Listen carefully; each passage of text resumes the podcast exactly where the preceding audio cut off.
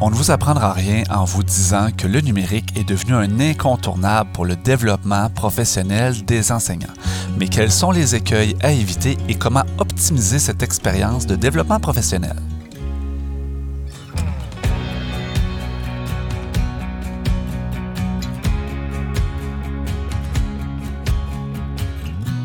Bienvenue à Intention numérique.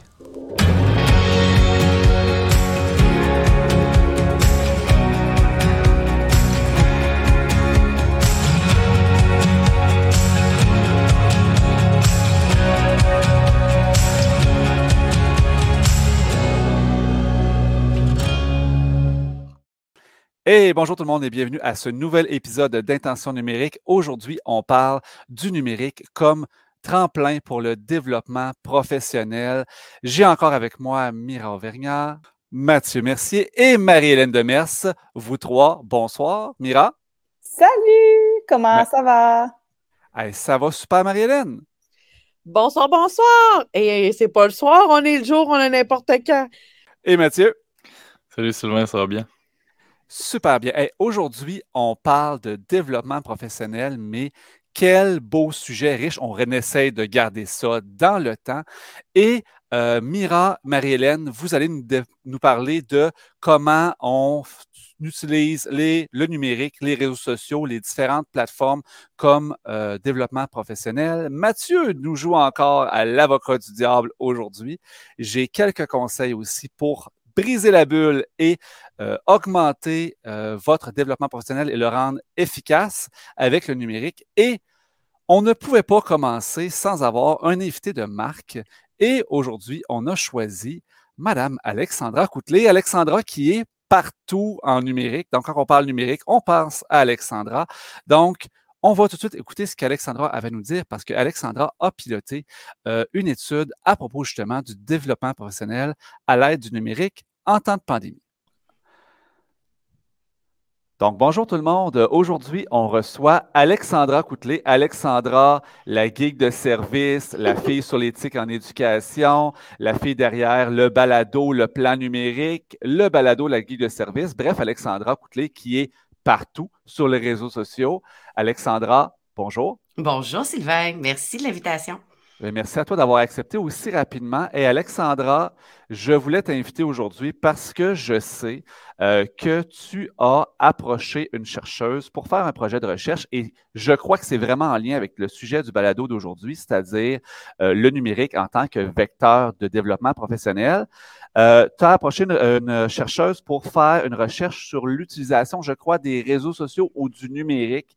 En fait, je me questionnais pendant la pandémie, tu l'as vu toi aussi, là, avec une app par jour, disons que tu as eu beaucoup d'enseignants qui sont allés voir des capsules. Euh, on a basculé au numérique pour accompagner les enseignants. Ça a changé beaucoup la pratique des, conseillers pédagogiques qui ont dû se revirer de bord puis trouver des nouvelles façons. On ne pouvait pas organiser des, des formations euh, en présence pendant la pandémie. Fait que je me questionnais à savoir est-ce qu'il y avait plus d'utilisation du numérique dans cette espèce de développement professionnel quand ils faisaient leur choix, les enseignants, est-ce qu'ils se tournaient plus vers le numérique. J'avais cette impression-là, si on prend juste l'éthique en éducation, on s'entend que j'ai pas les chiffres là, mais je suis certaine qu'on a vu une augmentation du nombre de questions qui se sont posées là-dessus. Puis je me suis euh, poser la question est-ce que ben, on est en train de se, tourner vers le numérique? J'ai approché euh, Viorica de Brica Tudor, qui était euh, chargée de cours à l'Université de Montréal, que je connais parce qu'on a collaboré sur Espace Prof, qui m'avait dit si un jour tu as une idée de projet de recherche, ben fais-moi signe. On s'entend que moi, je suis pas en recherche, donc j'avais besoin de quelqu'un expérimenté. Et on est, euh, on est parti, on a sondé des enseignants pour voir. Euh, et nos résultats, ben, c'est pas que c'est le numérique qui a été le plus présent. En fait, ceux qui utilisaient déjà le numérique ont continué à l'utiliser puis l'ont utilisé encore plus. Mais ce qu'on a vu, c'est vraiment qu'il y avait trois groupes de trois types d'apprenants, d'enseignants euh, qui apprennent de façon autonome. Tu as ceux qui aiment plus apprendre de proximité, donc avec leurs collègues. Donc, on l'a vu beaucoup dans les écoles, des enseignants en ressources, par exemple, en technologie, qui ont, qui ont aidé leurs collègues de proximité, organiser des, des petits groupes pour s'entraider. Tu as d'autres qui veulent des formations plus formelles. Euh, tu sais, je veux aller à une demi-journée de formation avec un conseiller pédagogique qui me guide. Euh, je veux pouvoir poser mes questions à mon conseiller pédagogique. Puis tu as ceux qui, ben, donne-moi-en du cadre 21, puis campus récit, puis des capsules d'une app par jour. Moi, je vais apprendre, je vais y aller à mon rythme, puis je vais y aller par moi-même. Je pense pas que c'est aussi étanche, là. Je pense qu'on peut être un petit peu des trois, puis avoir besoin d'un petit peu des trois. Mais on a vu que c'était nécessaire de varier le type euh, d'apprentissage. Donc, on peut pas que offrir euh, des formations formelles de demi-journée. Je pense qu'il faut varier. Puis je pense que comme conseiller pédagogique, ça veut dire qu'il faut aussi être sur les réseaux sociaux parce qu'on a des enseignants qui préfèrent euh, apprendre de cette façon-là, puis il faut être présent. Donc, dans le fond, si je, saisis bien, dans le fond, on voit ces trois types euh, d'enseignants-là. Pour répondre à tous les besoins, il faut avoir une variété de formations. Absolument. Et puis, euh, pour nos, les conseillers pédagogiques, effectivement, donc, être réseauté, c'est vraiment un avantage parce que ça peut servir de bougie d'allumage et de courroie d'engrenage pour euh, aller partager des projets, donner des idées aux enseignants, etc. Ben moi, ça me permet de voir le type de questions qu'il y a présentement, puis peut-être d'ajuster justement mes accompagnements, mes formations, euh, ce que j'envoie comme information. Ça me permet aussi de faire réseauter entre eux des, des enseignants. Je vais peut-être voir passer ta question sur l'éthique en éducation. Puis moi, j'ai un super prof dans une de mes écoles qui a fait le même type de projet.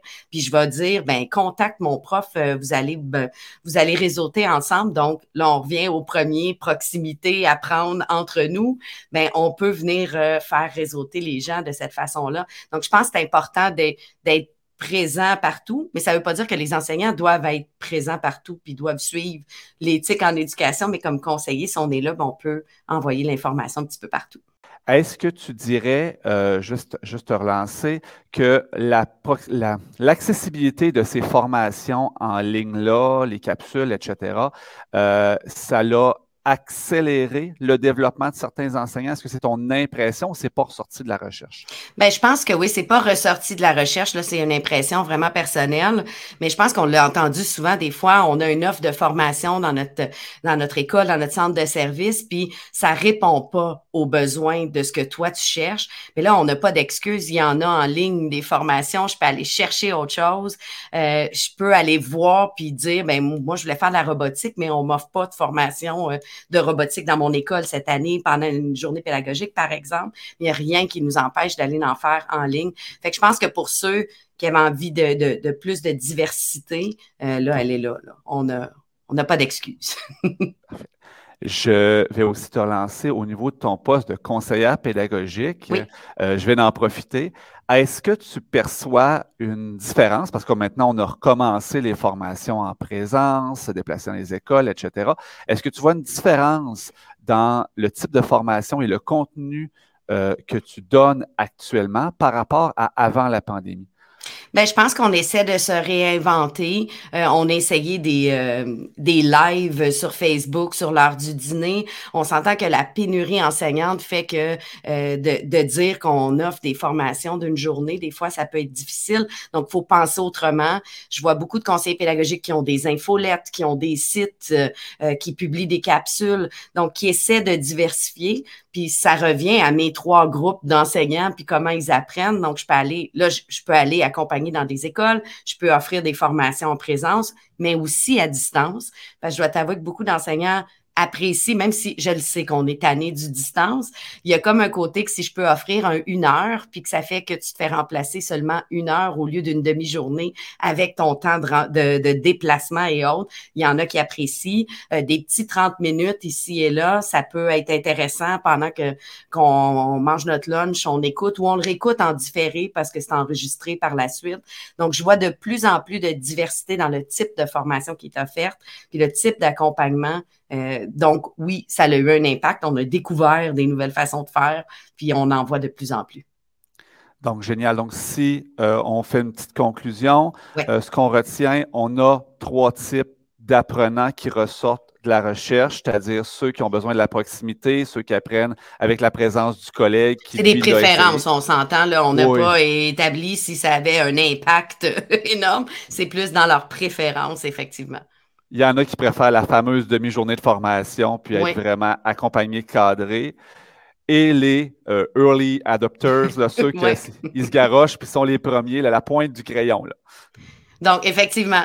Mais je pense que des fois, peut-être, selon le sujet aussi, parce qu'on n'a pas posé la question de si vous voulez apprendre sur la robotique, par exemple, de quelle façon préférez-vous? C'était beaucoup plus général.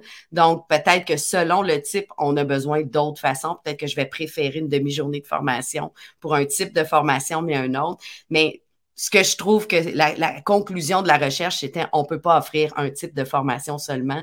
Il faut varier les façons qu'on euh, rejoint les apprenants. C'est la même chose en classe, hein?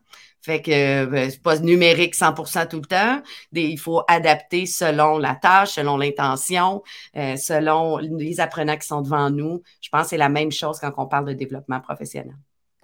Génial. Merci beaucoup, Alexandra, d'avoir participé au balado. Je prends ce qu'on s'est dit, je ramène ça à mes collègues et on en discute ensemble. Merci beaucoup d'avoir participé. Merci à toi. Hey, est-ce que c'était pas une belle entrevue, Alexandra, toujours tellement pertinente? Euh, je vous laisse intervenir. Euh, Mira, je pense que tu l'as écouté récemment. En effet, j'ai fait mes devoirs dans l'auto en revenant euh, de l'école, en fait. Euh, ben, en fait, toujours pertinente, Alexandra, dans ses propos, effectivement. Puis, comme je le, mentionnerai certainement plus tard, euh, j'ai trouvé intéressant la façon dont elle apportait en, trois catégories un peu comment les enseignants se sont, vus finalement développer leur développement professionnel. comment ils, font? Parce que pour une petite bébite comme moi qui tranquillement s'aventure dans le monde de la conscience pédagogique. Je trouve ça bien intéressant de voir comment les enseignants se, perçoivent, puis qu'est-ce qu'ils préfèrent. Puis euh, c'était bien, euh, c'était super intéressant. Donc, euh, merci encore à Alexandra d'avoir pris le temps. Et moi aussi, j'ai trouvé ça vraiment super intéressant parce qu'on a tendance à penser que tous les enseignants ont sauté dans le train du numérique puis de l'auto-formation, mais on sait que on a beaucoup de collègues qui ont besoin de cet accompagnement-là, un, et des formations très, très structurées. On va donc commencer tout de suite avec Mira et Marie-Hélène. Mira, vous vouliez nous parler de quoi? On veut vous parler des débuts parce que je pense que c'est important de se questionner toujours. Hein. On a parlé énormément d'intention dans ce balado. Bien, quand on veut se former professionnellement, quand on veut se développer, je pense que c'est important de repartir à la base de cette intention-là. Donc, tu sais, le pourquoi on se forme, puis comment ça a commencé ce développement-là professionnel? Euh, personnellement, là, euh, je ne suis pas sortie de mon bac en me disant Ah bon, quelle plateforme euh, est-ce que je pourrais bien utiliser? Et je ne connaissais pas tout ce qu'il y avait non plus. moi, je, suis sortie de là en me disant Bon, ben j'ai une classe, yes, qu'est-ce que je fais demain? donc, tu sais, c'était vraiment plus dans le quotidien, au jour le jour. Donc, on, on c'est ça. Donc, euh, je pense que c'est important de, voir comment est-ce que ça, ça s'est placé dans notre quotidien de prof, ça, de développement professionnel. Puis Marie, ben, j'ai envie de t'entendre parler euh, de ça. Toi, là, c'est qu'est-ce qui a qui ou qu'est-ce qui a provoqué euh, des, les premiers changements, tes balbutiements, disons, là, dans le monde du développement professionnel? Qu'est-ce qui a fait en sorte que tu as, emprunté ce chemin-là? Parce qu'une fois qu'on qu'on y va, on retourne plus de bord, d'après moi. Tout à fait. Donc, euh, c'est certain que là, on parle du développement professionnel avec le numérique. Je te dirais que pour moi, ça a commencé parce que le développement professionnel, j'étais à l'université, puis déjà, j'en avais pas assez. Puis je, cherchais les congrès, euh, les livres de didactique. Mais ben, tu sais, ça, c'est autre chose. Euh, dans mes premières années de pratique, j'ai intégré une COP dans ma commission scolaire qui s'appelait Adaptatique. Donc, on intégrait le numérique pour l'adaptation scolaire. Et euh, j'ai comme vraiment fessé un mur en réalisant à quel point ce qui m'est venu en tête, c'est je ne sais pas que je ne sais pas. De découvrir tout ce qui existait, mais qu'on n'en a aucune idée quand on n'est pas dans ce monde-là, de tout ce qui nous était présenté au niveau du numérique en éducation, euh, ça m'a vraiment frappé. Puis là, c'est là que je me suis dit, il y a tout un univers, c'est super intéressant. Puis là, on remonte à au moins 12 ans, là, et de dire, crème, il y a plein de choses qui se font, je connais pas ça, puis je voulais plus être dans cette situation, moi, je voulais découvrir, je voulais en manger. Fait que j'ai commencé à m'intéresser, puis une enseignante qui était dans la même euh, COP que moi, c'est là qu'elle m'a recommandé de, de m'inscrire à différents euh, groupes de partage, entre autres sur Facebook. Fait que tranquillement, ben, c'est venu comme ça, juste à temps que là, sur Facebook, viennent euh, les publicités d'aujourd'hui, École branchée, le récit, Carte 21, tous les groupes, les jasettes sur Twitter. Ça m'a vraiment permis de d'approfondir euh, mon développement professionnel. Puis je vous dirais que dans mes tout, tout débuts dans les, dans les groupes Facebook, c'était pas tant euh, ce que les gens partageaient de ce qu'ils faisaient, mais ce qui, pour moi, ce qui était le plus pertinent, c'était les questions qu'ils posaient. Comment je fais ça? Je suis mal pris. Comment je fais ça? Qu'est-ce que vous me proposez pour faire ça? Et là, moi, j'allais lire les réponses. Et là, je fais comme, oh, je connais pas ça. Alors, je m'intéressais, j'allais découvrir quelque chose. C'est comme ça que j'en suis venue à, à élargir mes horizons, je dirais, avec le numérique, puis à me développer au plan numérique. C'est vraiment intéressant. Les groupes Facebook, je pense que, puis ça a été nommé par Alexandra, euh, euh, euh, Alexandra, pardon, font, font quand même office de, de développement professionnel. C'est important de rester critique, selon moi, quand même, puis on va pouvoir en parler tout à l'heure parce que c'est ouvert à tous. Je veux dire, n'importe qui peut faire des commentaires, proposer des solutions. Alors, c'est important de rester quand même à l'affût de ce qui est proposé. Euh, de faire attention à nos à comment on va répondre aussi. On a vu que des fois, il y a des, dérapages qui sont faciles à faire, mais en effet, c'est facile de se connecter aussi avec des gens euh, qui vont proposer des choses qui peuvent ressembler euh, à un milieu, à notre milieu, finalement, à nous, puis qu'on dit, mais il y a quelque chose de, de tangible ici, là, que je, je, je me vois là-dedans. Là. J'ai comme la même situation que toi. Là. En fait, les groupes Facebook sont intéressants parce que dans nos générations, tout le monde y est déjà ou à peu près sur Facebook. Donc, c'est accessible, contrairement à un LinkedIn, contrairement à un Twitter, tous ces, réseaux-là qui sont un peu plus fermés. Les gens n'y sont pas, mais pour la famille, tout le monde est sur Facebook. Donc, c'est une belle porte d'entrée. Euh, pour moi, ça a été les maths autrement il y a trois ans, mais ça me faisait rire quand Marie-Hélène disait « on n'en avait jamais assez ». Moi, pendant 15 ans, j'ai été seul dans ma classe avec quelques formations de mon centre de service scolaire et je travaillais en vase clos avec mes collègues. Donc, ça change toute une dynamique, euh, l'appartenance puis la participation sur ces groupes-là. Ce que j'ai aimé là, quand j'ai quand j'ai découvert le Facebook, c'est ce qui a été marquant pour moi dans mon développement professionnel, c'est que ça m'a ouvert par rapport. Avant, on dirait qu'on se limitait à ce qui était offert à la commission scolaire. Tu sais, la, fameuse offre de formation qu'on recevait en début d'année, la mm-hmm. grande liste. Mais là, on s'en allait vraiment euh, plus loin. Puis c'était pas tant de se former sur Facebook, c'était pas ça le principe, mais c'était de se réseauter, ça de voir, OK, qu'est-ce que les autres faisaient, comment je, d'avoir une curiosité pour euh, aller chercher de l'information ailleurs, puis découvrir ce qui se faisait ailleurs. Parce que c'est certain que sur Facebook, comme tu dis, il faut être critique, puisque c'est beaucoup des petites découvertes, des petites techniques, des partages de ce qui se fait ailleurs. Et que quand on veut vraiment approfondir notre développement professionnel, ben là, c'est sûr qu'il faut se, diriger vers des plateformes euh, puis des organismes. Euh, qui sont vraiment spécialisés là-dedans. C'est là, qu'on amène les, les, organismes comme Carte 21, École branchée, le récit, mm. ces organismes-là. Exact. Mais là, on ne va pas voler notre punch pour tout de suite. Moi, j'aimerais savoir, Mathieu, toi, ton développement professionnel, tu es quand même le, celui qui est sorti euh, le plus récemment de ses études. Euh, puis on, te voit partout. Tu es déjà très présent. Qu'est-ce qui s'est passé? T'as-tu, euh, y a-tu comme un super pouvoir que tu es tombé dessus? Tu viens-tu de notre planète? Euh, tu sais, qu'est-ce qui... Euh, non, mais c'est parce que j'essaie de donner des trucs, tu sais, pour les nouveaux profs qui vont sortir. Je me dis, à quelque part, il y a certainement quelque chose que tu as compris qu'on n'avait pas compris ou c'est parce que c'est juste que ça, ça, avait déjà plus de place dans notre... dans notre milieu comme en éducation euh, quand tu as terminé tes études? Euh, d'abord, en fait, c'est pendant mon premier contrat professionnel, euh, j'étais à l'école Chanoine Baudet euh, de Saint-Pascal. puis j'ai eu une discussion avec mon conseiller pédagogique qui était au quatrième, mon conseiller pédagogique en univers social, et il me dit Hey Mathieu, je vais aller au Créacan découverte spéciale univers social à Valcartier. Tu voudrais-tu monter avec moi? Oui, OK, c'était à la fin de l'année scolaire. C'est là que j'ai rencontré d'abord euh, Maud de la Bonté, euh, qui était présente sur le Service national du récit en univers social. C'est là que j'ai rencontré aussi pour une première fois Sébastien Bergeron, euh, qui est conseiller pédagogique numérique au Centre de services scolaires des Bois-Francs. Ça a commencé comme ça. Après ça, bon, j'ai toujours eu le goût un peu de me former, mais pas plus que quelqu'un d'autre. puis est arrivée la pandémie et dans une étude notamment de Normand Roy, Edith Grosselin et Bruno Pellober, on a parlé de EduProf sur Twitter. En fait, dans leur étude qui est sortie en 2020, il a recensé qu'il y a eu 1835 messages entre le 12 avril 2020 et le 27 mai 2020.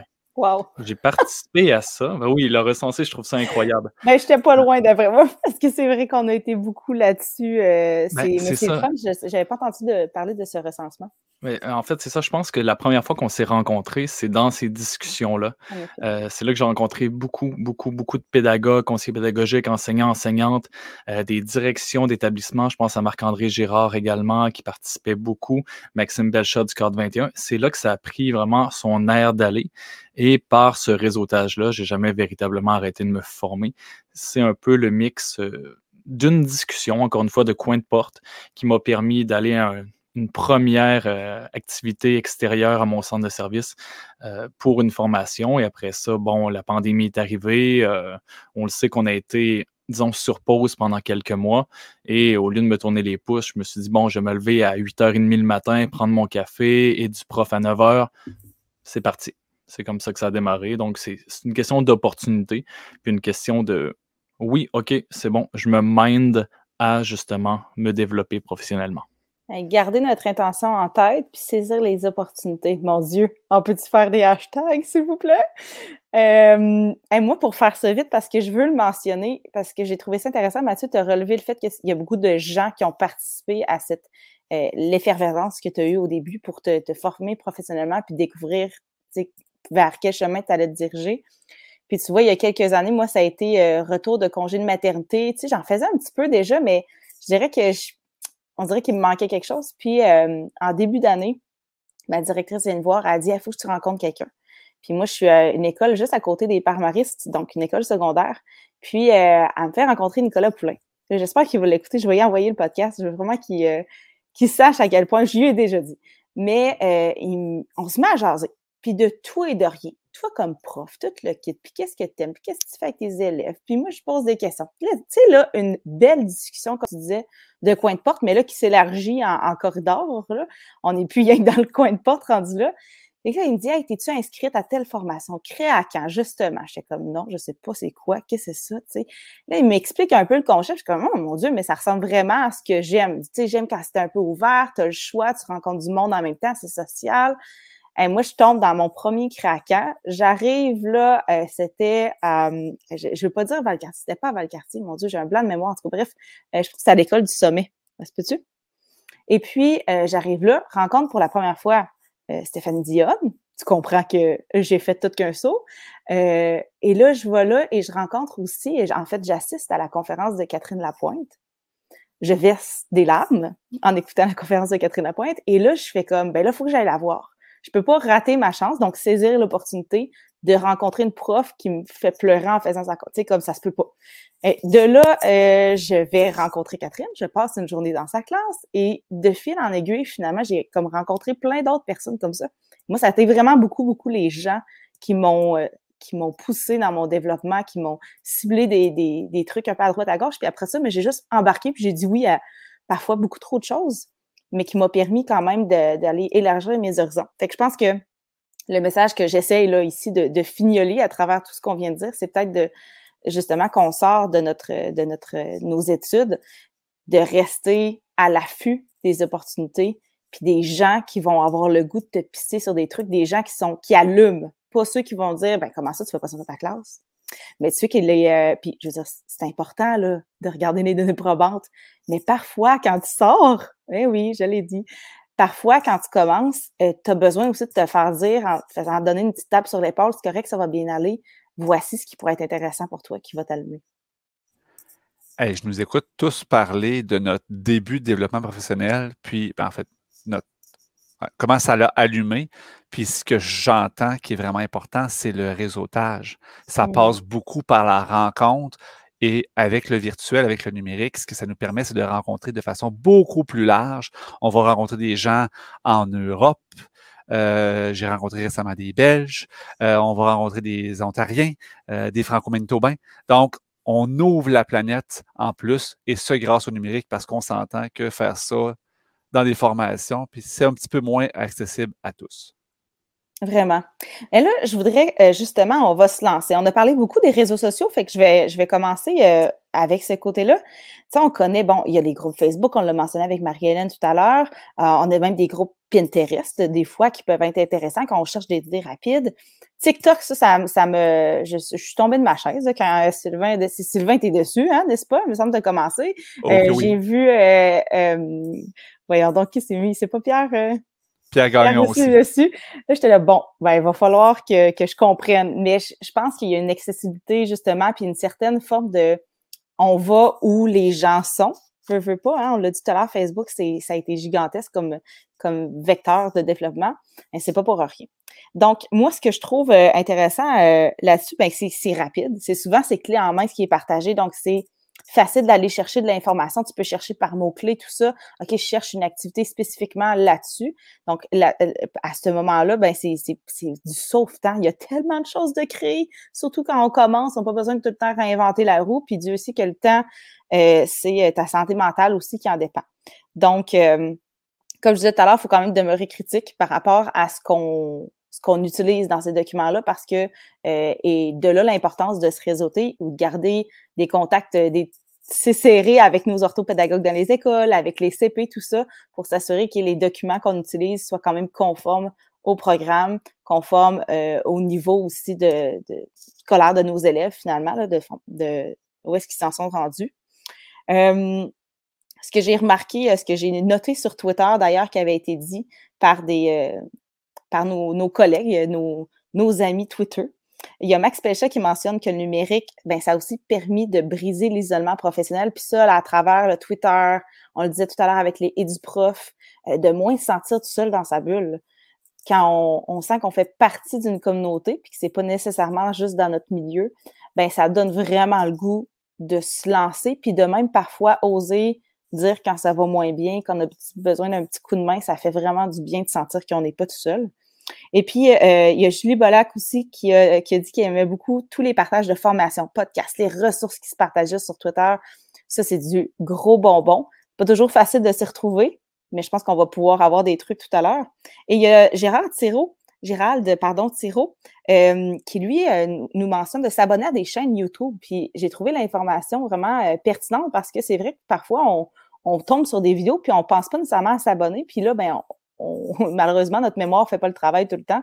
On se souvient plus euh, de, ce qu'on voulait voir. Je t'arrête sur Gérald Thiraud qui a commenté. Puis Gérald, il fait une veille numérique qui est incroyable. Si vous voulez, allez le suivre parce qu'il fait vraiment de super beaux partages, euh, Gérald. Oui, tout à fait. Mais puis c'est ça la beauté de Twitter, c'est qu'on a vu qu'il répondait souvent, il repartageait ce qu'on avait fait, il mentionnait des choses super intéressantes. Alors, veux, veux pas, quand on voit que les personnes s'engagent dans leur développement et dans leur veille numérique, ben, leur veille pédagogique, en fait, slash numérique, ben, ça nous donne comme le goût d'aller explorer un peu plus. Coudon, cette personne-là a certainement quelque chose à dire, ça nous relance comme ça, puis c'est là souvent qu'on va découvrir des gens qui, euh, vont nous faire avancer, qui vont nous faire cheminer, qui vont nous partager des informations, des ressources qu'on n'avait pas, euh, euh, qu'on connaissait pas. D'ailleurs, il nous a partagé des ressources qui s'appellent Feedly et InnoReader que je ne connaissais pas. Fait que je suis allée voir un peu par curiosité. Et puis, euh, ça, permet vraiment de contrôler le flux d'informations en réduisant les critères de nos recherches, nos centres d'intérêt. Fait que ça te permet, là, de, de d'avoir, euh, tu sais, écoute, une, infinité finalement de, de, de ressources à, à les yeuter quand tu veux chercher quelque chose de spécifique, semblerait puis là, je ne l'ai pas complètement testé. Il me semble que ça aide à peaufiner un petit peu nos recherches, à, donc à faire le filtre finalement dans ce qu'on reçoit. Toi, ma belle euh, Marie-Hélène, Facebook, Twitter, tout ça, qu'est-ce que tu en as retiré dans les dernières années? Mais c'est sûr que la pandémie, on sait que ça a été un, comme on dit, un, gros vecteur de développement. Bien, c'est sûr que euh, pour moi, ça a été c'est sûr que quand tu me dis les dernières années, la pandémie, pour moi, c'est ce que Maxime disait, ça a été de briser l'isolement parce que j'ai été un an et demi en enseignement à distance. Donc, euh, j'avais besoin de jaser avec des, adultes, des, adultes du monde de l'enseignement pour me stimuler. je pense que ça a été euh, les années les plus riches en développement professionnel pour moi, là où j'ai pu j'ai vraiment eu le temps de me poser et d'investir beaucoup. Euh, mais sinon, quand on parle de ben, Facebook, oui, ça m'a aidé à, voir un peu ce qui se faisait ailleurs, à ouvrir euh, sur ce qui se faisait. Mais Twitter, c'est vraiment là où je me suis réseautée. Réseautée pour avoir des contacts, pouvoir questionner les gens, comment ils font de, de, pas juste être. Euh, Facebook, pour moi, c'est comme être un.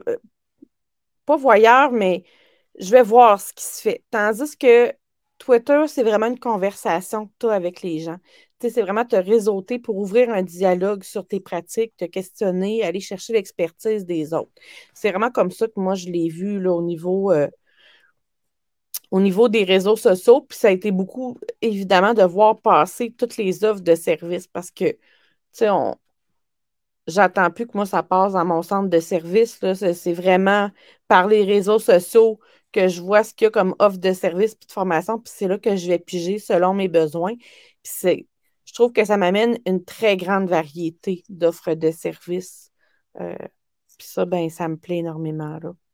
Il n'y a pas une responsabilité d'ailleurs au niveau des, des directions d'école, peut-être justement d'ouvrir davantage à ce niveau-là parce que tout est en, en un centre de service. Euh, moi, je suis au privé. Je pense que, mais moi aussi, on avait des formations qui nous étaient comme proposées pendant l'année, mais de décider nous-mêmes puis d'ouvrir un peu nos horizons, euh, ça a fait en sorte justement qu'on allait chercher des, trucs qui étaient comme plus selon nos, champs d'intérêt, mais aussi selon nos défis. Puis des défis, c'est pas tout le temps facile à avouer, hein? Quand on se dit, oh mon Dieu, je vais me former là-dessus, mais ça me tente pas que tout le monde sache que euh, moi, j'ai suivi un cours en français en début de, parcours scolaire. Puis, tu sais, ça, c'était correct qu'on l'avait, on avait ouvert cette discussion-là avec ma direction, mais j'avais besoin de me reformer là-dessus. Puis, euh, il fallait, fallait, fallait que ça se fasse. Puis, c'est pas, c'est pas ce qui est le plus glorieux quand tu deviens enseignant puis que tu dis, ouais, il va falloir que je reçoive une formation en français, moi, là, parce que sinon, euh, je risque de me le faire reprocher. Donc, ouais. Tu mentionnais, Mira, une responsabilité des directions d'établissement. Moi, ce, que je vois, c'est de, de, pousser les enseignants à y aller à fond dans leur développement professionnel, puis aller relever des défis, puis se cibler des objectifs. Puis c'est de reconnaître ce temps-là aussi. Il hein, faut arrêter aussi de se dire, ben, les, là, surtout qu'on s'entend avec la pénurie d'enseignants, trouver des suppléants, c'est encore plus complexe. Ben là, on en vient à ben, je vais reconnaître le temps que tu passes dans ton développement professionnel. Tu passes une soirée à travailler sur une formation en ligne, ben, tu prendras un après-midi, tu prendras une période, tu arriveras plus tard. Tu sais, on reconnaît ce temps-là, on voit les enseignants qui s'investissent à fond dans leur développement professionnel, puis c'est de le reconnaître. Déjà, de, un bon mot, puis dire qu'on le voit, puis reconnaître ce temps-là, ben, on a déjà un pas, puis on pousse les enseignants à aller plus loin là-dedans. Tellement d'accord avec toi. Sylvain, donc ce que tu nous dis aussi, c'est que ça prend de la souplesse aussi. L'enseignement, le, développement professionnel par le numérique nous amène une souplesse, puis il faut qu'elle soit reconnue du point de vue de la direction aussi, effectivement. Il faut qu'elle la valorise, mais je pense qu'il faut aussi qu'elle la promouvoie, euh, cette, euh, cette publicité-là pour euh, les organismes, parce que c'est beaucoup des formations gratuites, quelques-unes payantes, mais je trouve qu'on n'en entend pas assez parler dans nos milieux. Tu sais, une fois ou deux, fait que c'est bien de continuer de passer le message aussi. Tout à fait. Et ensuite de ça, ben, c'est certain qu'il y a des formations euh, qui sont offertes sur des plateformes qui sont peut-être un peu plus encadrées. Puis ça aussi, c'est intéressant, puis c'est important parce que euh, il y a des formations qui sont super pertinentes sur le terrain, c'est concret, c'est des profs qui les donnent. Il y a des formations, des fois, que c'est important d'aller varier, d'aller chercher les deux, de rester critique. Euh, donc, les formations qui sont offertes, entre autres, il y a Cadre 21, évidemment. Si vous connaissez pas Cadre 21, il faut vraiment aller voir de ce côté-là. C'est de l'auto-formation, vraiment. Là, euh, c'est pour les gens qui sont peut-être un peu plus autodidactes, quoique il y a quand même un encadrement puis une marche à suivre qui est assez euh, facile, qui est le fun. Donc, c'est de se donner des temps euh, dans, dans l'année pour aller en faire. Code 21, d'ailleurs, euh, ben, je fais de la, de la rétroaction là-dessus. C'est super intéressant. Moi, ma formation, en fait, là-dedans, c'est comme mon petit bonbon parce que j'en apprends énormément parce qu'il y a du monde qui écrivent des trucs que je suis comme, ben voyons donc, je savais pas ça. Fait que c'est vraiment intéressant à ce niveau-là. Sylvain, as-tu euh, des badges, des formations ou un mot à dire sur Code 21? Et moi, sincèrement, Cadre 21, je vais être d'une excessive franchise. Moi, ça ne répond pas à ma façon d'être. Moi, je suis encore plus autodidacte que ça. Moi, il faut que j'ai fouillé, j'ai à mon rythme, il faut que je me mette les mains dedans. Euh, moi, ça ne me répond pas. Mais si vous voulez découvrir la façon dont ça fonctionne, Cadre 21, la plateforme, etc., j'ai fait une entrevue avec Maxime Pelchat euh, tout récemment. Il va être disponible sur une parjour.com. Si ce pas une plug, c'est juste disponible. non, mais c'est intéressant parce que ça nous explique un peu plus finalement qu'est-ce que c'est euh, Maxime a ce don en plus de concrétiser là, euh, des choses qui ne sont pas tout le temps. Donc, euh, 21, moi, ça a été vraiment une belle découverte, mais euh, mettons pour des, directions d'école ou des CP dans les écoles, c'est important, je pense, d'offrir un certain accompagnement pour des personnes qui se perdraient là-dedans. je ne suis pas tout à fait d'accord avec Sylvain dans le sens où je pense qu'il y a quand même une large, il y a, tu peux vraiment aller explorer puis faire le projet qui te chante à travers ça. Euh, mais c'est sûr qu'il y a un certain cadre quand même. Euh, c'est toujours en plus monté par des experts de contenu. Et la rétroaction, comme je disais tout à l'heure, ben, c'est fait par des, des humains, hein, des, des, gens en chair en os, ce qui est quand même euh, pertinent aussi. ça peut être bien intéressant. Marie, toi, est-ce que Cadre 21, ça t'a sonné des cloches? Bien, ça m'a beaucoup interpellé le commentaire de Sylvain, mais ce que ce qui me revient en tête, c'est quand euh, 21 puis le récit ont été promus un peu plus dans nos écoles. Euh, moi, le constat que j'en ai fait pour avoir fait des formations des deux côtés, je voyais le cadre 21 beaucoup plus dans un cadre théorique. Euh, tu sais, du niveau universitaire, on est vraiment beaucoup dans la théorie, dans les concepts à comprendre. Puis c'est important comme enseignant d'aller chercher ça. Puis je pense que euh, à la fin des formations du cadre 21, on nous demande toujours quelques questions. Puis, tu sais, Maxime Pelchin me le disait. Moi, je disais, Maxime, moi, je, je papillonne dans les, dans les formations, mais je ne vais pas nécessairement chercher mes badges. Je me disais, c'est important parce que ça t'oblige à avoir une analyse réflexive sur ce que tu viens d'apprendre. C'est souvent ce temps-là qu'on a tendance à escamoter, malheureusement. Là. Tandis que d'autres plateformes comme celle, disons, du récit, on n'est pas tant dans un volet très théorique, mais plus dans le comment faire, dans un volet plus technique pour découvrir des choses, euh, à mon point de vue. Là. Tu sais, fait que c'est pas nécessairement. C'est que c'est différent et que ça répond à différents besoins, en fait. Oui, tout à fait. Puis je pense que des fois, ça peut te sortir de ta zone de confort, tout comme ça peut offrir une opportunité aussi pour une, direction d'école de dire ben moi, je ne suis pas formée pour ça ou euh, j'ai pas comme toutes les valises pour t'accompagner, mais voici ce que, je peux t'encourager à faire, puis je te donne du temps pour te développer. Mathieu, toi, j'ai cru comprendre euh, que Cadre 21, c'était une ressource qui, euh, était intéressante pour toi. Ben, en fait, je, vais intervenir euh, par rapport au campus récit. je vais ajouter peut-être une clarification, c'est-à-dire que le côté très, très théorique est souvent présenté sous la forme d'un webinaire. Euh, je pense notamment au, domaine de l'univers social, euh, où on fait un premier webinaire d'une trentaine de minutes avec des questions euh, par la suite. Souvent, on est là une heure, une heure et quart. et après ce premier webinaire-là, très, très théorique, pour présenter, par exemple, une ressource ou, par exemple, le croquis-note et ainsi de suite, ben, on peut obtenir le premier badge qui euh, nous permet de se lancer directement dans Campus Récit pour ensuite aller expérimenter, pour aller chercher des, euh, des attestations de formation et d'expérimentation supplémentaires. Donc, le cadre théorique est un peu là.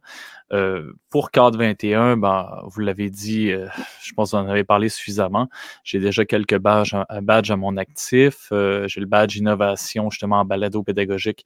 Ce qui est, ce qui est génial, c'est justement ma, ma, chère collègue Mira qui me l'a attribué j'avais fait travailler euh, fort quand, quand, même. Il a fallu ben, qu'il retourne ben, à sa planche. Je pense que oui, là. Euh, faut, faut, quand même se spécifier qu'à m'a recalé la première fois. Hein, c'est correct. je suis passé à autre chose. J'ai pleuré une soirée de temps. Mais c'est tellement magnifique ce que tu as pondu après. Écoute, je pouvais pas. Voilà, je savais. Je savais que tu étais capable. C'est comme avec nos élèves. Mais euh, veux-tu veux -tu, nous dire quand même pour toi, parce que ça a quand même un lien avec notre développement professionnel avec le numérique, ces fameux badges-là, rapidement? Y a-t-il quelqu'un qui veut s'entendre expliquer comment ça peut euh, avoir sa place dans notre développement? Euh, peut-être même être euh, une, une porte d'entrée, par exemple, pour. Ben, autre ce qui, chose plus tard. ce qui est, ce qui est super intéressant, c'est que les badges numériques nous permettent de garder une trace de ce qu'on va noter, euh, soit dans notre fichier Excel ou dans AppliProf, par exemple, euh, qui a été mis en place par euh, les, les syndicats. Ça nous permet justement de pouvoir valider et si on a, si la question arrive un jour ou l'autre, de dire, ben écoute, oui, tu as inscrit ça, euh, as-tu une preuve que tu l'as suivi, hormis ce que tu as consigné?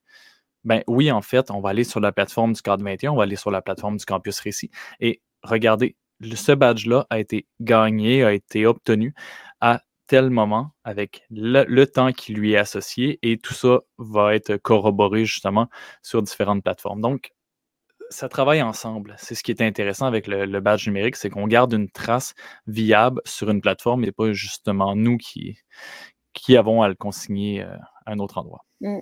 Puis au-delà de tout ça, c'est aussi une valorisation de la profession hein, qu'on met en place, c'est-à-dire que notre développement professionnel, on le prend en main, puis c'est une reconnaissance de ce développement-là et des compétences qu'on a développées à travers ces formations-là, donc qui sont con- consignées et colligées quelque part. Vraiment. Fait que bref, tu sais, il y a Code 21 euh, en formation école branchée, on peut pas passer à côté. On a reçu Stéphanie d'ailleurs. Euh, il y a le magazine, mais il y a les craquants, euh, il, y a il y a de la formation en ligne. Ils se sont vraiment, vraiment bien adaptés pendant la pandémie aussi pour répondre aux besoins de tous. Et puis, euh, il y a le récit, il y a l'école en réseau. Donc, c'est c'est vraiment intéressant d'avoir des, des experts de contenu. Je le vois vraiment beaucoup comme ça. Et en même temps, bien, qui se marie bien avec les pratiques probantes, avec la recherche, parce que, comme on l'a dit tout à l'heure, dans le cadre 21, par exemple, parfois, on a des parties qui sont plus théoriques, mais qui sont tout autant euh, valables, puis qui sont super intéressantes à explorer. Mais là, euh, je veux pas qu'on on, on prenne tout le temps non plus, puis euh, j'ai la... Moi qui s'était dit qu'elle allait rester tranquille, j'ai la jasette facile ce soir, ça doit être ma tisane. Euh, mais je sais qu'il y a une section qu'on avait bien aimée, qui était animée par Mathieu, qui faisait son avocat du diable. Et puis, euh, j'ai déjà lu les questions et puis euh, je, vous avoue que la discussion risque d'être euh, épineuse. OK, donc ce soir pour la, section L'avocat du diable, j'ai fait mes devoirs de mon côté. Je suis allé lire deux articles. D'abord, le développement professionnel au poste secondaire à l'ère du numérique. Donc, l'article a été écrit en 2020 par Normand Roy, Edith Grosselin et Bruno Pellhaber. Ensuite, le second article que je suis allé lire, c'est Réseau connecté d'enseignants et développement professionnel de Jacques Grignon et Georges Ferronnet en 2022. Donc, ça sort, euh, ça sort du four littéralement. Ce qui ressort de, de ces articles, c'est que plusieurs enseignantes et enseignants vont réaliser leur développement professionnel en rejoignant des communautés de partage sur les réseaux sociaux. Vous l'avez mentionné tout à l'heure, bon, les pages Facebook, ainsi de suite, euh, Twitter, bon. Néanmoins, l'étude de Jacques Crignon et Georges Ferronnet indique que les réseaux sociaux sont principalement centrés sur l'organisation pédagogique, sur les outils offerts et les supports d'enseignement. Donc, on est plutôt en surface, en, euh, en présentation d'outils, en illustration de ce qu'on fait en classe. Selon cette étude, on manque un petit peu d'aller plus loin, d'aller plus en profondeur dans l'enseignement. J'aimerais vous entendre sur la question suivante. Comment faire pour développer les savoirs de référence et les pratiques probantes grâce aux réseaux sociaux et est-ce possible? Ben, je pense que ça dépend, entre autres, de qui on va suivre sur les réseaux. Moi, ça a été beaucoup comme ça.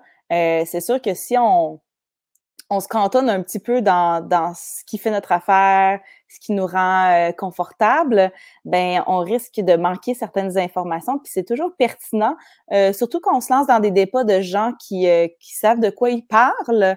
euh, et que tout le monde, dans le fond, a un peu raison, mais que bon, ils veulent quand même avoir le gros bout du bâton. Ça, c'est des discussions qui, des fois, euh, mènent quand même à des partages de ressources parce qu'on appuie nos dires généralement avec euh, avec euh, voilà des, des, des, ressources qui sont super intéressantes à aller chercher. Donc moi, je vais je, je ziote souvent le, les séances d'obstination là, sur, euh, sur Twitter. Je trouve qu'il y en sort généralement des choses très intéressantes au niveau des ressources qui sont partagées. Puis sinon, ben euh, c'est ça, de d'essayer toujours de s'informer. Je pense qu'il y a une façon de chercher sur Google, évidemment. Euh, Google, je me souviens jamais, c'est Google Université. Bref, il a fallu l'université que je me réadapte un petit peu dans mes recherches, euh, mais qui sont capables de nous sortir des recherches universitaires. Donc, c'est dans la façon dont on cherche sur Internet qui, c'est primordial de, savoir un petit peu où aller fouiller, évidemment, pour s'assurer de ce qu'on va trouver. Super intéressant, Mira. Je crois que tu parlais de Google Scholar, ce qui permet vraiment d'aller de, joindre en fait les de rejoindre facilement les études grâce à cette plateforme. je crois que Sylvain, tu avais ton mot à ajouter par rapport à cette question. Oui, en effet, ben, les réseaux sociaux nous amènent effectivement à des partages qui sont plus en surface parce que ça répond aux besoins instantanés présents. Donc, c'est certain qu'il y a une popularité de ces réseaux-là parce que ça répond à nos besoins au day-to-day. Puis, il faut se pousser à aller plus loin, effectivement, comme le disait Mira, dans, dans la théorie, dans la recherche. Puis, c'est pas nécessairement facile avec le numérique. Il faut vraiment, alors là, aller chercher des webinaires, aller chercher des, ça prend du temps pour partager du contenu et aller en profondeur. C'est pour ça que, par exemple, moi, j'ai pensé à la semaine de la FAD à laquelle j'ai participé au mois de mars dernier, où il y avait des webinaires super intéressants, où est-ce qu'on allait en profondeur. Quand as 1h15, 1h30 pour aller dans un sujet, c'est pas mal mieux que deux, trois tweets. Donc, il faut faire attention, c'est possible, mais il faut les chercher. Puis bien, euh, ça demande de l'investissement de temps aussi les personnes ressources sont importantes. Après, Marie, je te laisse la parole, mais je pense tout à l'heure, tu parlais, on parlait des chaînes YouTube auxquelles on pouvait s'abonner. Je pense à Steve Masson. On veut en apprendre davantage sur les cerveaux. Steve, il a parti une, chaîne YouTube, puis il explique de façon euh, super concrète. C'est facile euh, d'assimiler l'information qui nous est partagée. Et puis, euh, ben, je pense que c'est ce genre justement de connexion-là qui fait en sorte qu'on est capable de s'enrichir, puis que ce soit pas tout le temps des articles universitaires, des thèses à aller lire, parce que c'est sûr que c'est pas tout le temps super accessible, puis ça peut devenir lourd euh, un petit jeu du soir avec ta bière de lire 45 pages de thèse. Genre. Est-ce que est-ce que c'est possible, dans le fond, avec les réseaux sociaux, d'aller plus loin, d'aller dans les pratiques probantes, les recherches et tout ça? Moi, je ne suis pas convaincue que les réseaux sociaux servent à ça. Que, que c'est là qu'on va trouver ces réponses-là. Je pense que les réseaux sociaux, c'est là où on papillonne, c'est là où on est de survol. Comme Sylvain disait, c'est de surface. C'est là pour venir nous montrer ce qui existe, puis piquer notre curiosité. Mais après ça, ça nous appartient d'aller chercher en profondeur. Puis, ça sera peut-être pas sur les réseaux sociaux, ça va peut-être être dans des, recherches plus approfondie. Dans le fond, c'est ça que Sylvain et Mira disaient, qui vont être en dehors des réseaux sociaux. Oui, sur le web peut-être, mais pas nécessairement sur les réseaux sociaux. Je pense que à quelque part, c'est notre responsabilité d'avoir ce jugement-là critique sur à quoi servent les réseaux sociaux dans notre développement professionnel. Puis c'est aussi notre responsabilité d'aller chercher un équilibre dans notre développement professionnel. Notre développement professionnel, selon moi, ne devrait pas être simplement avec du numérique. C'est encore bon d'avoir des formations en présentiel dans la vraie vie. C'est encore bon d'aller chercher des livres de théorie à la librairie pour lire sur l'éducation. C'est encore bon de lire des recherches. Tu sais, c'est encore bon de faire un peu tout ça, mais d'intégrer aussi le numérique. De trouver un équilibre dans tout ça pour se, développer de façon euh, efficace et cohérente. Ton intervention, Marie-Hélène, me permet justement de, de lancer le prochain thème. Donc, le numérique est un catalyseur et il joue dorénavant un rôle clé dans une stratégie efficace de développement professionnel. Le numérique peut aussi le faciliter, mais le développement professionnel n'est pas que numérique, comme tu le dis. Je vous pose la question suivante. Est-ce que le numérique crée une chambre d'écho en nous suggérant un développement professionnel qui ne nous confronte pas? Marie-Hélène, je te laisse y aller.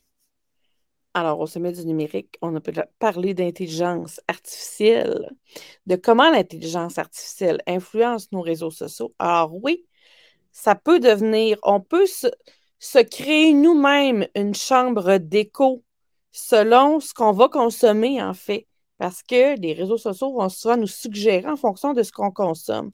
Et c'est à nous d'aller piquer à travers de ça. Puis comme Mira, je crois, elle disait, d'aller suivre des gens qui nous sortent un peu de notre zone de confort pour apprendre d'autres choses, tout comme dans notre développement professionnel général, non pas seulement avec le numérique et sur le numérique, mais on devrait, on devrait pas euh, suivre des formations seulement dans ce qui nous rend confortable, mais on devrait être capable aussi de se sortir de notre zone de confort pour aller se former sur autre chose pour poursuivre notre développement.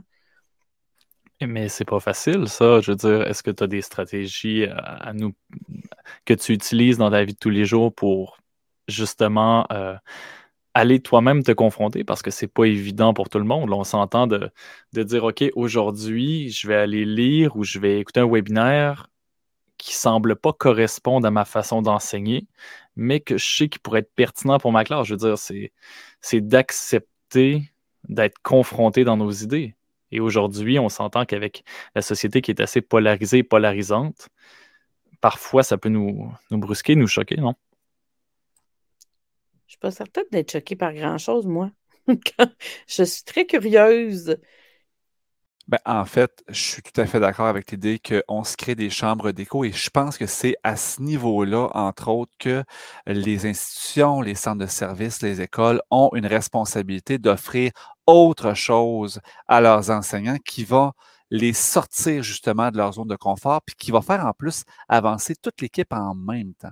Hein? Parce que d'avoir des références communes, puis d'avoir un langage commun, puis des objectifs communs en tant qu'équipe, équipe école, par exemple, équipe niveau, peu importe, ça a aussi une valeur qui compare un peu avec le numérique parce qu'on va tous aller piger un peu ce qui nous intéresse, mais si on est capable de partager ça avec nos collègues, on va décupler les effets. Euh, puis aussi faire perdurer ça, on va l'espérer dans le temps. Euh, justement, le numérique va nous pousser à aller choisir une formation pour laquelle on a un intérêt et souvent qui va peut-être nous offrir un complément à euh, ce qu'on fait déjà en classe. Et souvent, ça nous bouscule pas trop. Et c'est en échangeant avec nos collègues qu'on peut découvrir autre chose et qu'on peut justement être confronté euh, aux intérêts des, enseignants, des enseignantes que nous, euh, nous avons au quotidien. Le rôle de la direction là-dedans est aussi hyper intéressant dans le fait qu'ils vont souvent nous, soit nous convoquer une formation parce que les convocations existent quand même. Et ça, il faut y aller avec un esprit d'ouverture et une curiosité, ce qui va justement nous permettre euh, de se développer professionnellement. Et en complément, justement, j'ai eu une formation avec Marc-André Girard euh, au dernier sommet, ah, au dernier colloque de la COPS. Et Marc-André nous disait que pour lui, une direction, c'est d'abord et avant tout un pédagogue avant d'être un gestionnaire. Et la direction a ce rôle-là de leader pédagogique de son établissement. Donc, ça repose en partie sur ses épaules que justement de définir ces lignes directrices-là, puis de proposer des formations qui vont faire avancer euh, son personnel. Euh, concrètement, là, ce qui peut être vécu, si on peut donner un petit truc à ces, ces directions-là d'école ou même peu importe à quel conseiller qui travaille dans votre milieu qui peut vous donner un coup de main, c'est qu'en début d'année, il faut l'installer, euh, ces désirs-là, ces intentions-là. On avait fait l'exercice sur des post-it. Euh, ça peut être numérique, évidemment, on peut faire un Google Form, mais de, de voir en équipe école, c'est quoi qui nous intéresse, sur quoi on a le goût de travailler, puis quelles sont les ressources à l'interne qu'on a aussi pour accompagner les gens là-dessus. Ça, ça, c'est arrivé souvent qu'on découvre que ah, une telle avait fait une formation en philo pour les enfants. Je ne le savais pas. Ça serait intéressant de pouvoir s'en nourrir. Ah, une telle a suivi toutes les formations de robotique sur telle plateforme. Crime, justement, j'avais le goût de, me lancer, mais je ne savais pas à qui me référer. Donc, c'est important de, de mettre quatre sur table en début d'année, je pense. Puis ça peut vraiment pousser des gens justement à sortir de leur zone de confort. Parce que c'est des gens qui sont dans leur milieu, on va peut-être se sentir plus à l'aise. Très, très, très intéressant avec le numérique qui est présent dans nos vies et dans notre vie professionnelle aussi, euh, est-ce qu'il est possible aujourd'hui, comme enseignant, comme enseignante, de choisir uniquement des formations en ligne et des lectures en fonction de vos intérêts? Est-ce que c'est possible aujourd'hui de, si on le souhaite, d'avoir une offre de formation, de faire nos 15 heures par année, nos 30 heures et beaucoup plus que ça dans les faits, mais juste sur des sujets qui nous intéressent? C'est possible de faire ça? Marie-Hélène? Pourquoi le ferait-on seulement en fonction de nos intérêts? Moi, je me dis que comme enseignante, j'ai une responsabilité face à mes élèves. Mes élèves sont tous différents et ma responsabilité vis-à-vis eux, ce n'est pas de répondre uniquement à intérêts, mais c'est de me diversifier. L'éducation, les formations qu'on a, c'est comme un grand buffet. Mais c'est un peu notre responsabilité, je pense, d'aller voir puis de toucher à tout, non pas seulement ce qui nous intéresse, parce que peut-être qu'il y a une formation sur un sujet qui ne m'intéresse pas vraiment, mais qui pourrait vachement aider un ou deux ou trois de mes élèves, par contre. Il faut toujours se garder en tête de répondre aux besoins diversifiés de tous nos élèves. Donc, pour moi, ce n'est pas juste une question d'intérêt de l'enseignante, c'est une question de, de responsabilité et d'obligation envers nos élèves à, qui on offre le service. C'est comme tout le temps garder dans son petit sac à main, dans sa petite poche arrière, une petite carte, une petite, un petit joker, une petite information de plus et tu sais jamais où ça peut t'amener.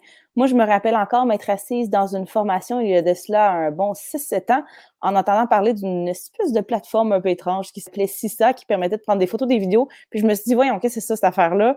Je m'en servirai jamais. Et euh, c'est ça, on sait ce qui s'est passé après. On ne sait jamais. Puis peut-être que c'est pas à nous que ça va servir. Peut-être que tu as un collègue qui va venir te voir et dire, moi, j'aimerais ça me lancer là-dedans, mais je sais pas par où commencer, puis tu vas faire Ah! J'ai une idée pour toi.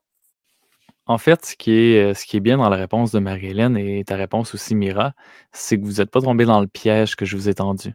C'est-à-dire que je vous ai un peu, je ne veux pas dire manipulé, mais j'ai orienté vos réponses parce que oui, aujourd'hui, il y a euh, suffisamment de formations en ligne, des webinaires pour répondre uniquement à nos intérêts.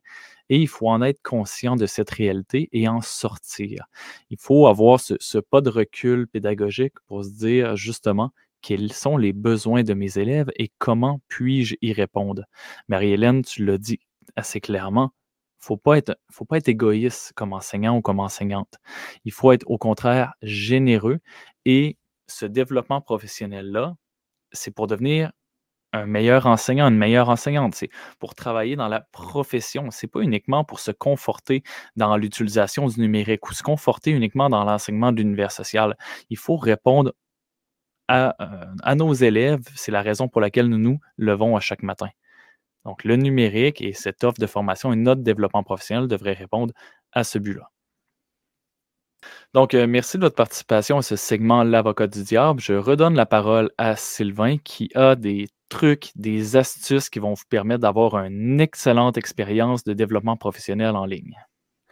merci pour la présentation, Mathieu, mais sincèrement, je, je suis pas au niveau de dire que ça va être excellent, mais je pense des petits trucs pour justement essayer d'en tirer le parti au maximum. Donc, 10 trucs, parce que 10, je trouve que c'est beau, puis que je suis un enseignant de mathématiques, hein, parce que j'aurais pu en mettre 12, mais je me suis limité à 10. Donc, je vous les nomme dans l'ordre, dans le désordre. Et le premier, ce serait se fixer des objectifs clairs de développement professionnel pour ne pas se perdre. Hein, parce qu'on l'a dit tantôt, on papillonne, on butine, on va à gauche, on va à droite, euh, on fait un créacan, on fait un code 21, on écoute une app par jour, on en fait plein, puis on finit par se perdre. Donc, on se donne des objectifs clairs. Ça ne nous empêche pas d'aller faire d'autres choses, mais il faudrait se donner des objectifs dans une année, dans une demi-année, etc. Donc, premier conseil. Deuxième conseil, se trouver des amis de développement professionnel.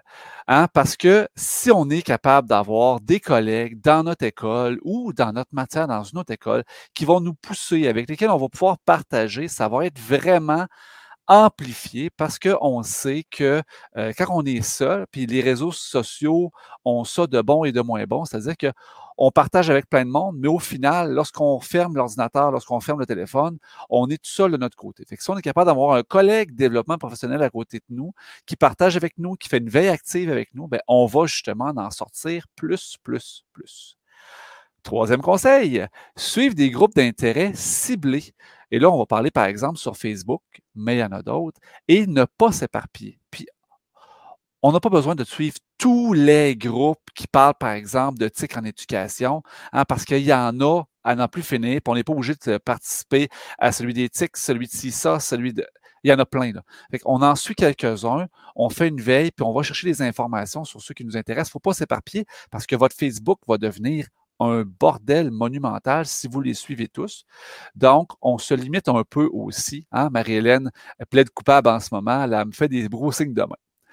Quatrième, cibler et suivre des personnes d'intérêt et des plateformes de formation. Donc, moi, je vous invite, les grandes plateformes de formation, les cadres 21, école branchée, école en réseau, euh, là, je suis en train d'en oublier, euh, toutes ces plateformes-là, moi, je vous incite à les suivre parce que vous savez jamais quand est-ce qu'une nouvelle formation va sortir puis qu'elle va vous intéresser. Puis justement, elle se donne à peu près toutes en ce moment le mandat de sortir du numérique, justement, pour aller plus en profondeur sur d'autres sujets variés, sur des approches en classe, sur euh, travailler avec les élèves doués, etc. Donc, c'est là que c'est le temps de se joindre, de suivre ces plateformes-là. Et justement, ça m'amène à mon prochain conseil, cinquième, activer les notifications aimer et partager et commenter les publications. Par là, on enseigne à notre algorithme que ça, on aime ça. Donc, si moi, par exemple, je commente une publication de Mira euh, sur Twitter, ben, je vais en avoir plus des publications de Mira. Puis si ce que je trouve qu'elle dit, c'est vraiment super intéressant, j'active la petite cloche sur Twitter. Puis là, je vais avoir tout passé, tous ces tweets. Je vais me rendre compte que c'est bien trop, je vais la désactiver. Non, je vais la réactiver parce que c'est intéressant. Oh! Donc, activer les notifications. Puis si vous voyez que pour une personne, c'est trop, hein, parce a des personnes qui sont super intéressantes, mais qui partagent, puis qui partagent, puis qui partagent, bien, à ce moment-là, on fait un petit screening une fois de temps en temps, mais on va les voir passer de toute façon, les publications intéressantes. Puis quand on commente, c'est la même chose. Quand on partage, c'est la même chose. On enseigne à notre algorithme que ça, ce sont des publications qui nous, qui nous plaisent. Mais bien entendu, il ne faut pas rester dans notre bulle, mais ça, c'est une façon d'enseigner à notre algorithme de, par exemple, laisse faire les publications de Radio-Canada Info, là, je veux des affaires sur le numérique, sur l'enseignement, sur l'éducation. Donc, on l'enseigne. Ensuite, ne pas hésiter à se désabonner lorsqu'un groupe ne nous apporte rien et même, je dirais, lorsqu'un groupe vous apporte du négatif. Donc, quand on s'inscrit à un groupe, qu'on se rend compte que c'est juste du chiolage, c'est juste la remise en question, c'est bon la remise en question, mais quand c'est juste ça, on ne vit pas pour du négatif en éducation. On a envie du négatif parce que c'est pas une job facile, mais si on est capable de se nourrir de positif, moi, je pense que ça vaut la peine. Et si vous pensez à une page, à un groupe en particulier, nommez-la, mais dans votre tête.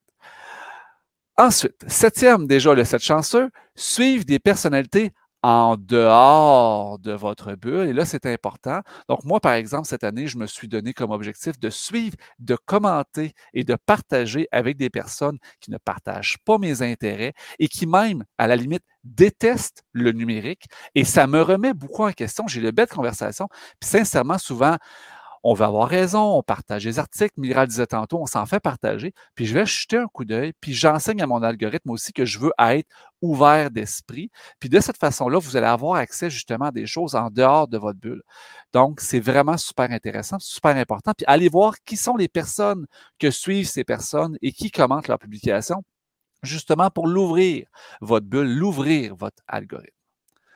Ensuite, huitième, accueillir des formations institutionnelles pour se sortir justement de sa zone de confort et avoir un référentiel commun. J'en ai parlé tout à l'heure. Donc, quand on a toute une équipe école, une équipe niveau, une équipe matière, des objectifs communs qui sont apportés par une formation, ben ça nous donne vraiment un objectif, puis on sort justement de cette solitude numérique-là. On sait que c'est une façon de réseauter le numérique, mais c'est aussi une solitude parce que lorsqu'on est, là, je vais utiliser la métaphore du crayon, quand on est la pointe du crayon, ben, à un moment donné, c'est un petit peu tannant d'être celui qui est tout le temps en avant puis qui expérimente. Ben, si on est plusieurs expérimentant ensemble, ben, c'est comme un vol d'oiseau, c'est plus facile d'avancer.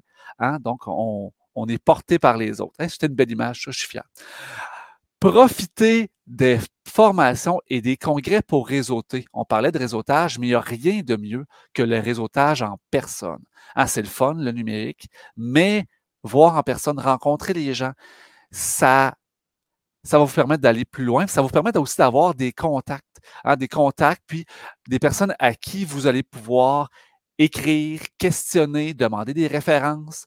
Euh, donc, ça, c'est vraiment riche euh, en tant que développement professionnel. Et mon dernier, et non le moindre, mettre en, en pratique ce qu'on a appris, le partager et partager son expérience et ses pratiques, que ce soit avec les collègues, sur les réseaux. Donc, à ce moment-là, c'est vraiment riche parce que oui, on enseigne à notre, algorithme qu'on le fait, que c'est intéressant, qu'on en veut plus, mais aussi on partage avec nos collègues qui, eux, ont peut-être besoin d'un accompagnement, comme le disait Alexandra en début de balado. Donc, un, un accompagnement qui est plus ciblé, un accompagnement qui est humain à humain. Donc, ces personnes pour qui le numérique n'est pas la porte d'entrée vers leur développement professionnel, ça va vraiment être euh, super intéressant, puis proactif, productif, puis aidant pour votre communauté en plus de vous-même. Non, mais c'est euh, super pertinent. Merci pour les 10 points. Je pense que c'est important de se les rappeler, de, revenir, de faire comme est-ce que j'applique ça? Ou est-ce que je l'échappe à certains niveaux puis euh, je devrais faire attention? Moi, il y a un livre que, je, vous ai indiqué dans notre partage, dans notre messagerie. Mais il y a un livre qui, qui m'a vraiment beaucoup aidé à mieux comprendre ça, puis qui est super euh, smooth à lire. C'est juste, c'est du bonbon, là, ça tout seul. C'est de Austin Kleon, euh, partagé comme un artiste. La première fois que j'en ai entendu parler, c'était Monde l'amoureux à Claire il y a quelques années. Et puis ensuite, ben, euh, mon ami Nicolas Poulain m'a offert son, un de ses livres en cadeau suite à mon Ignite que j'avais fait à Claire parce que je m'étais lancée dans le vide, hein, comme on aime tous bien le faire. Et puis, euh, Austin Kleon, il y a vraiment une façon très artistique quand même de, de, de parler de ça, du partage, de ne pas attendre que tout soit parfait, de ne pas attendre d'être, de se sentir 100% prêt. Euh, c'est un peu comme ça qu'on sent les bébés en éducation tout le temps, les profs, là, tu sais, ce fameux syndrome de l'imposteur. On, a tout le temps l'impression qu'on n'a pas tout à fait raison, qu'on n'est pas tout à fait assez bon pour partager ça, mais qu'est-ce que le monde pourrait dire? Puis ah ouais, mais tu sais, je sais que tel, tel, tel aspect tu sais, c'est pas tout à fait appuyé sur 46 euh, données probantes pour soutenir ce que je suis en train de faire. Donc, c'est très insécurisant parfois, mais c'est tellement le fun de lire justement des profs qui partagent leurs trucs, puis ils font comme, je sais que c'est pas parfait, mais c'est-tu quoi? Euh, je me suis lancée pareil, puis ça, c'est mon processus. Fait que si t'es capable d'apprendre de ça, toi aussi, ben crime, tant mieux. Que moi, les réseaux, je pense, ça a été beaucoup ça pour moi, de voir ce qui se faisait de merveilleux, puis sentir que c'était pas juste un besoin d'attention refoulé, euh, le fait que je partage peut-être trop sur Twitter, mais que c'était parce que je sentais qu'à quelque part, il y a du monde chez qui ça accrochait puis que ça pouvait faire du bien. Puis je commence à le sentir, ça. J'ai euh, la semaine dernière reçu euh, un, un, message d'une de mes anciennes élèves qui m'a demandé, qui m'a rejoint via les réseaux, qui m'a demandé si elle pouvait venir dans ma classe une journée parce qu'elle songe s'inscrire en enseignement au préscolaire et primaire, puis qu'elle voudrait revivre cette expérience-là avec une vision différente. Tu il y a, tu sais, tout est dans tout, c'est une boucle. Fait que ce qu'on fait, puis ce qu'on démontre, ce dont on parle, ça a un impact. Puis ça se peut que l'impact, ça prenne du temps à le voir, mais ça en a un. Fait que quand on, on, essaie de laisser notre trace de façon positive, je pense que ça peut vraiment avoir une. Je vais arrêter de dire, je vais arrêter de dire le mot impact, là, mais euh, c'est ça. on est des apprenants à vie. Mm. Comme Marie-André Ouimet dirait, il faut se mettre en mode bêta. Parce qu'on ne sera jamais parfait. On ne peut que tendre à être la meilleure version de nous-mêmes. Puis, en fait, hein, c'est d'être un modèle encore pour nos élèves parce que on ne veut pas que nos élèves attendent d'être parfaits puis d'être sûrs d'avoir un 100% pour se risquer. sais. Same thing pour nous. Ben, merci beaucoup, mesdames. Merci, Mathieu. Je pense que ça va être le mot de la fin. Mais quel bel épisode encore aujourd'hui. Je vous remercie beaucoup d'avoir été là. Je pense que c'est le moment de faire les grandes annonces. La première grande annonce est que c'est le dernier épisode enregistré studio d'intention numérique. On a commencé ça sur le tard. Ce sera le dernier épisode enregistré. La deuxième grande nouvelle, c'est qu'à moins d'un cataclysme mondial, on se retrouve en septembre prochain pour une deuxième saison d'intention numérique. Et la troisième grande nouvelle, c'est qu'on vous invite pour le sixième épisode qui sera enregistré sur une plateforme sociale, probablement sur Clubhouse. La date vous sera annoncée dans les prochaines semaines. On se fait une belle discussion par rapport à nos coups de cœur, à nos pratiques coups de cœur en numérique. On enregistre ça ensemble et ce sera notre sixième épisode du balado Intention numérique. Alors à tous, je vous dis merci d'avoir été avec nous et bonne fin de journée.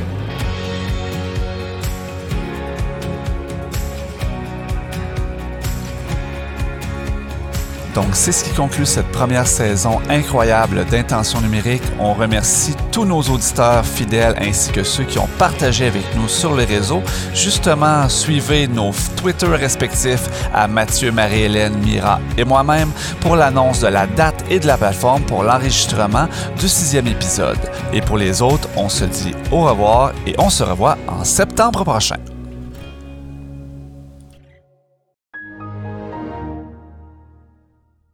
Bloopers! Mathieu, Marie-Hélène, est-ce que vous vouliez intervenir sur le sujet? Parfait, on va couper ce bouton montage. hey, bonsoir tout le monde, encore une. Je recommence ça, c'est même pas le soir. Hey, bonjour tout le monde, bienvenue à Attention numérique, cinquième épisode déjà. On vous annonce tout de suite que ce sera le dernier épisode officiel de la saison. Euh, ah, je, je, je, je veux-tu partir? Je ne le dis pas tout de suite. Ok, j'ai Tu me gardes ça pour la fin? Ah ouais, là, je hein? pas Sylvain. Ouais, c'est ça. Ben euh, oui, je vais le garder ça pour la fin finalement. Moi, ça va être mieux. Pas je vais pas partir de Non. Il faut que je coupe 30 secondes. Hey, bonjour tout le monde, c'est ah, pendant que tu te pratiques, Mira, c'est bon, c'est bon, c'est bon. Qui allait commencer par aborder quoi? Euh, c'est-à-dire ben, que le numérique est un catalyseur. Littéralement, dans le développement professionnel, il joue un rôle clé dans une stratégie efficace de développement professionnel. Le numérique peut aussi faciliter notre... Euh, je vais reprendre, je m'excuse. J'ai trop de développement professionnel. OK, il faut que je modifie ça, je m'excuse. Cette pause modification vous est offerte par Mathieu Mercier. Il est présentement 20h52 et Mathieu modifie le Google Doc. Il avait pourtant pris un café avant de soirée. C'est bon, je, repars. Merci beaucoup, Sylvain, pour cette publicité euh, qui est une commandite de une app par jour. Euh, OK. Ben, en fait, ça me permet de, de reprendre dans un balado lorsqu'on a perdu sa ligne de pensée, c'est vraiment difficile. Cette hésitation vous est offerte par une à jour.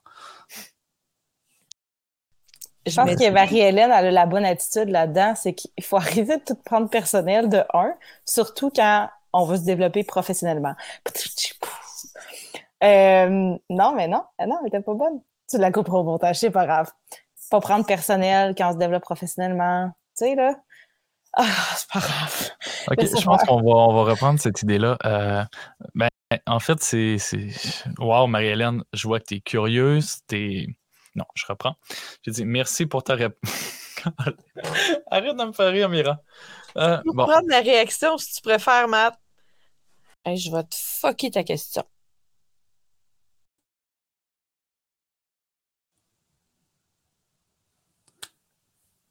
Là, j'enchaîne, je présume? Yeah! Oh my God, Sylvain Duclos, tellement pertinent. T'as fait ça one shot, Sylvain? Oui, ça, one shot, pas de. Bon, on t'arrête de te scraper ça comme il faut, hein? Tu non, il n'y a pas de problème, je couperai cette bout-là, mais c'est quoi? Pas de montage! Et la troisième nouvelle, c'est qu'on vous garde un prochain épisode. Qu'est-ce que vous avez mangé, Marie-Hélène et toi, ce soir? C'est first take, first take, first take. Bye bye!